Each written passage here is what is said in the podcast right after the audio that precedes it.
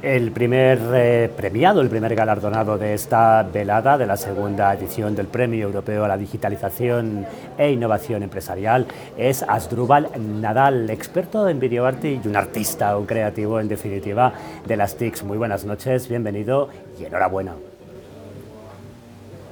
Hola, gracias, muy amable. Bueno, en primer eh, lugar me gustaría saber qué ha significado para usted recibir este premio.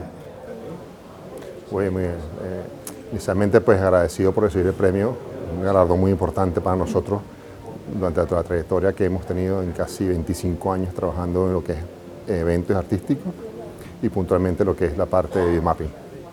¿Cómo conoció el mundo del videomapping? Porque eh, es conocido desde hace unos añitos, pero no, no sé si tanto para el gran público. En su caso, ¿cómo fue?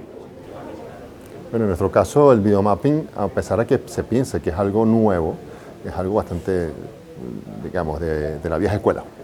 Y eh, fue un, puntualmente en una boda que nos pidieron este, hacer un simulacro, pues una transmisión de lo que es la iglesia a un espacio, un salón de fiesta como este.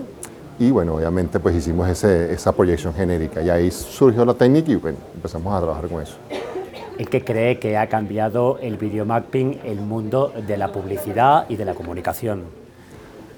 Maravillosamente. Mira, videomapping es la técnica que permitió o permite eh, intervenir fachadas sin tener que hacer ningún tipo de modificaciones. Entonces en Europa, como está muy limitado el tema de, ese tipo de publicidad, es la ideal para hacer este tipo de cosas.